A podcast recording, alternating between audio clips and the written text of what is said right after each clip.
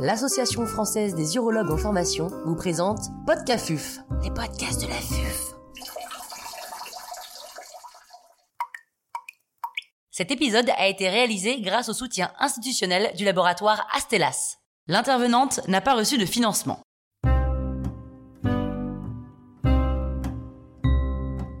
Professeur Véronique Fay, chirurgien urologue à l'hôpital Pitié-Salpêtrière à Paris, nous parle de la femme en urologie. Est-ce que vous avez toujours su que vous vouliez être urologue? Mon rêve d'enfant était d'être pédiatre. Alors cela m'est complètement passé quand j'ai effectué mon stage d'urologie en quatrième année de médecine à la Pitié-Salpêtrière. Le stage d'urologie m'a été imposé car l'ordre alphabétique des noms de famille faisait que je n'avais plus d'autre choix quand c'était mon tour. J'ai tenté vainement de négocier avec la responsable de la scolarité en lui disant que j'allais mourir dans ce stage totalement dénué d'intérêt. C'est donc à contre-coeur que je suis allée à la rencontre de l'urologie, qui n'était pour moi qu'une version plus sophistiquée de la néphrologie. Inutile de vous dire aujourd'hui que ce stage d'externat a été une révélation, et ceci dès le premier jour où on m'a demandé d'instrumenter, sur une cystectomie bricaire chez un patient spina bifida allergique au latex et obèse. Avec cette ambiance et cette odeur particulière du bloc opératoire, j'avais trouvé mon élément, alors que je me faisais en parallèle sévèrement réprimander par la penseuse, car j'avais gaspillé dix paires de gants stériles, dont le coût serait retiré de ma paye d'externe avant de pouvoir les enfiler correctement. Mais vous savez que se découvrir une appétence pour la chirurgie pour le fait de sauver des vies grâce à ses mains et à sa tête, ne suffit pas à choisir définitivement une spécialité pour en faire toute votre vie. Le choix définitif est déterminé par les rencontres avec les personnes qui exercent cette spécialité. Si ces personnes sont sympathiques, bienveillantes et charismatiques, la décision est plus évidente, et cela a été mon expérience au cours de ce stage d'externe en urologie. D'ailleurs, dans un article dans Progrès en urologie, Franck Bruyère rapportait que le choix de l'urologie à l'internat se faisait au contact des stages hospitaliers pour 85% des externes et également pour les internes dans la même proportion. Dans les éléments de décision, la rencontre avec un urologue apprécié était importante. Et si le choix pour l'urologie se faisait avant l'internat, on ne modifiait pas son choix initial. Et cela souligne l'importance de faire naître le plus tôt possible un intérêt pour l'urologie chez les externes en prenant bien soin d'eux au cours de leur cursus. Pourquoi choisir l'urologie en 2020 alors notre spécialité est bien entendu la plus belle des spécialités, avec de multiples facettes qui en font son attractivité. Tout d'abord, c'est l'aspect médico-chirurgical qui séduit le plus. Les pathologies sont variées et font appel à des prises en charge diverses, allant du diagnostic à la thérapeutique, allant du traitement médicamenteux au traitement chirurgical en passant par l'endoscopie. C'est une spécialité où l'innovation thérapeutique, médicamenteuse et technologique est très intéressante dans tous les domaines et sans cesse en mouvement. Ensuite, la formation en urologie en France est l'une des mieux structurées et suscite l'admiration des autres spécialités. Et en effet, l'enseignement théorique est de qualité, coordonné à l'échelle régionale par les coordonnateurs du DES et à l'échelle nationale par le Collège français des enseignants en urologie. L'enseignement pratique est également de haut niveau et l'interne est vite aidé au bloc opératoire sous forme de compagnonnage. Nos collègues européens sont souvent très surpris de l'autonomie précoce de nos vieux internes et chefs de clinique. Il existe également de multiples formations en dehors de l'hôpital, et toutes ces formations sont rendues possibles grâce au dynamisme de la vie associative représentée par l'AFU et l'AFUF. Par ailleurs, l'urologie se prête parfaitement à un mode d'exercice libéral, avec la possibilité de s'installer à plusieurs, et à un mode hospitalier pur ou mixte hospitalo-universitaire. Enfin, la qualité de vie est devenue pour les étudiants un critère essentiel dans le choix, et l'urologie offre cette qualité de vie avec des gardes moins prenantes que certaines autres spécialités. Cela permet ainsi d'obtenir un équilibre entre travail, famille et activités annexes en donnant la possibilité de contrôler son emploi du temps. Vous êtes la première femme professeure d'urologie. Est-ce que devenir professeur a été difficile? Et pensez-vous que ça le serait autant? Pensez-vous qu'être une femme a été un frein ou un avantage? Devenir professeur des universités en France est difficile et il y a de nombreuses exigences. Avoir une expertise clinique reconnue, effectuer un séjour à l'étranger et de nombreux déplacements, encadrer des équipes, être performant dans le rythme des publications, etc. Mais je ne remets pas en question cette difficulté et l'exigence d'un prérequis de haut niveau pour accéder à ce corps de métier est une absolue nécessité. Tout le monde ne veut pas, ne va pas et ne peut pas être professeur des universités. Il faut environ avoir un bac plus 20 pour obtenir l'habilitation à diriger les recherches, le plus haut diplôme de l'université française qui est indispensable pour être PUPH.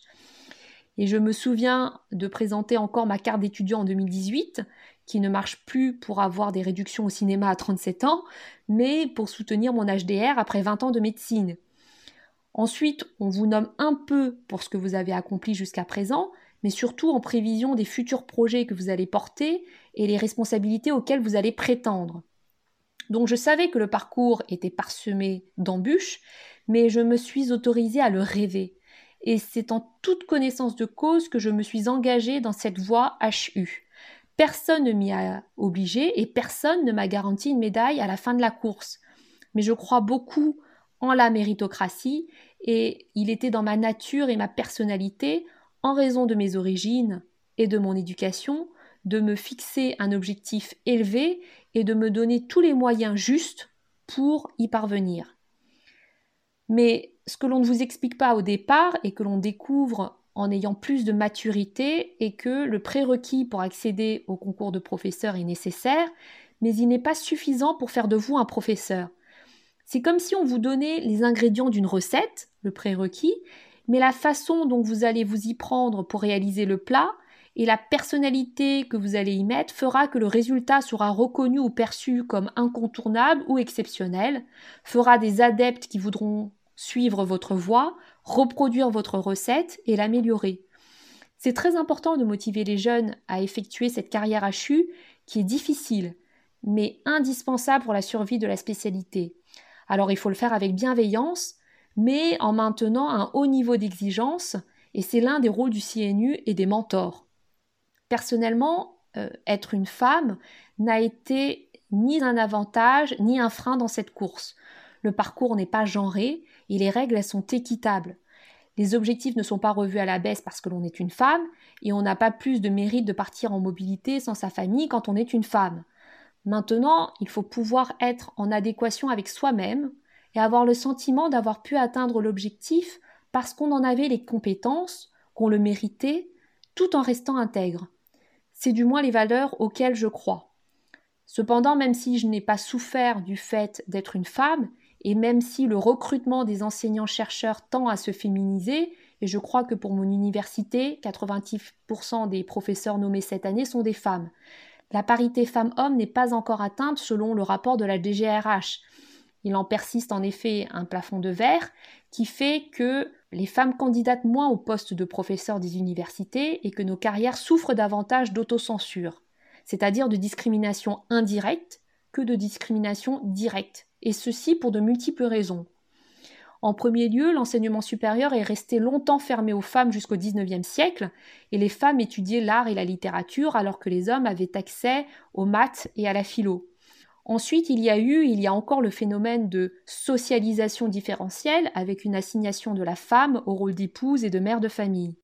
Enfin, les hommes sont largement majoritaires dans les fonctions de direction et d'encadrement, ce qui contribue très favorablement à l'évolution de leur propre carrière. Devenir professeur est une aspiration personnelle, plus ou moins marquée. Le plus dur, c'est de se lancer et de maintenir cette détermination, de casser les stéréotypes liés au sexe, aux origines ou au milieu social de départ. Enfin, alors qu'être une femme n'a été pour moi ni un frein ni un avantage, je pense que pour ma carrière de professeur qui débute, être une femme sera un bel atout de poids pour changer certaines choses, et je serai très heureuse de susciter l'intérêt des jeunes de notre spécialité. Pouvez-vous donner des conseils aux femmes pour les aider à gérer leur vie et personnelle et professionnelle? Alors je ne détiens pas la recette miracle pour concilier le temps nécessaire à la carrière et le temps de famille et en particulier des enfants. Chaque femme fait au mieux en fonction de son environnement familial, amical, professionnel et euh, son lieu de vie, mais l'environnement doit être, et je dois le reconnaître, un minimum structuré. Les conseils que je donnerai sont les suivants. Ne pas culpabiliser, ne pas accepter de faire de sacrifices et avoir de l'ambition. Cela peut paraître dur et austère, mais c'est ainsi que l'on peut avancer. Je ne dis pas que cela a été une évidence pour moi dès le départ, mais c'est un chemin qui s'est pavé au fur et à mesure que je l'empruntais, et mes parents m'ont beaucoup aidé sur cette voie. Il ne faut pas se sentir dévalorisé par les coups bas du discours social adressé à la mère insuffisamment disponible, qui n'est pas rentrée à temps pour l'heure du bain ou qui part en week-end en congrès, et avoir la capacité de les traiter avec distance ou humour. Ensuite, le prix d'une carrière fondée sur des sacrifices revient inévitablement sur la table un jour, et il faudra en payer la note, qui peut être assez salée. On peut faire des compromis, la vie est faite de cela, mais pas de sacrifices. Il faut rester loyal envers soi-même et ne pas renier ses choix de carrière, ni pour, ni à cause des enfants. Et c'est aussi ça, aimer les enfants. Je me souviens de la veille de mon CNU où mon fils de 9 ans m'a dit Vas-y maman, on est très fiers de toi. N'oublie pas que tu dois réussir, mais pour toi d'abord. Et là, je peux vous dire que je déculpabilise pour toujours. Au sein du couple, le rapport doit être euh, égalitaire avec un soutien et des encouragements mutuels. Euh, en fait, la parentalité doit euh, devenir autre chose que ce fardeau mis sur le dos seul euh, des femmes. L'autre chose est de ne pas se laisser phagocyter non plus par le concept de qualité du temps passé avec les enfants, selon lequel, quand je suis avec eux, je suis 100% avec eux et plus rien d'autre n'existe. Bref, disponibilité totale. Certaines se retrouveront dedans, et tant mieux. Moi, de mon point de vue personnel, et cela n'engage que moi, c'est de la compensation coupable. La vie est faite d'interruptions, et s'il faut interrompre un bon moment pour répondre au boulot, eh bien on le fait, et cela ne nous enlève rien. Car encore une fois, il n'y a pas de recette miracle, mais on fait juste au mieux avec ce que l'on a. Le but ultime recherché est tout de même l'acquisition d'une autonomie en tant que femme, et l'épanouissement et la réalisation de soi. De mon point de vue, le travail est un des piliers de la réussite euh, au féminin. Pourquoi y a-t-il trop peu de femmes en urologie? Les statistiques ECN il y a 4 ans ont rapporté que la féminisation des généralistes et des spécialistes était de 40%. Cependant, il était intéressant de constater que celle des urologues n'était que de 6%, alors que les spécialités telles que la gynéco-obstétrique, la chirurgie plastique ou l'ophtalmo étaient bien féminisées. Dans un article publié dans Urojonction en 2017, Sandra Genevoix posait la question suivante à juste titre.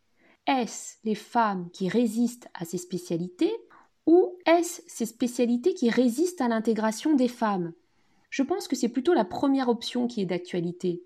Dans un dossier spécial dédié aux femmes urologues paru dans un numéro collector d'Urojonction de février 1994 de couleur rose, Brigitte Mauroy soulignait enfin l'accès à l'urologie par les femmes, au nombre de 13 à l'époque, et les commentaires enthousiastes des urologues hommes. Il est probable que la réalité de charge de travail dans le métier de chirurgien a pu faire peur aux femmes ou à leurs parents dans le passé. Plus de 11 années d'études après le bac, beaucoup d'heures de présence à l'hôpital, des gardes de nuit, la charge mentale liée à l'annonce de la maladie grave, le soutien des familles, la gestion des collègues en termes de planning, de travail, la charge physique, et en plus de tout cela, les chirurgiens ont des traits de caractère communs et on se reconnaît tous là-dedans. La volonté d'agir rapidement et directement sur le patient, aimer faire face à des situations d'urgence, être technicien, l'impulsivité, l'ego démesuré, l'âme de chef, être directif, et ces traits de caractère étaient le plus souvent utilisés pour décrire des hommes et non des femmes. Mais cela est amené à changer, et les femmes d'urologues se sont sûrement reconnues dans le portrait caricatural du chirurgien que j'ai dressé, et la voie est ouverte. Il faut probablement un peu de temps pour voir les répercussions de ce changement sur les chiffres de la féminisation. Quel est l'avenir de la femme en urologie? C'est un avenir radieux, quel que soit le mode d'exercice, et euh, ce ne sont pas mes collègues masculins qui vont dire le contraire. Ils savent que les femmes ne manquent pas d'ambition ni de compétitivité. Les femmes sont très attendues au sein des postes hospitalo-universitaires, dans les installations libérales et au niveau des instances.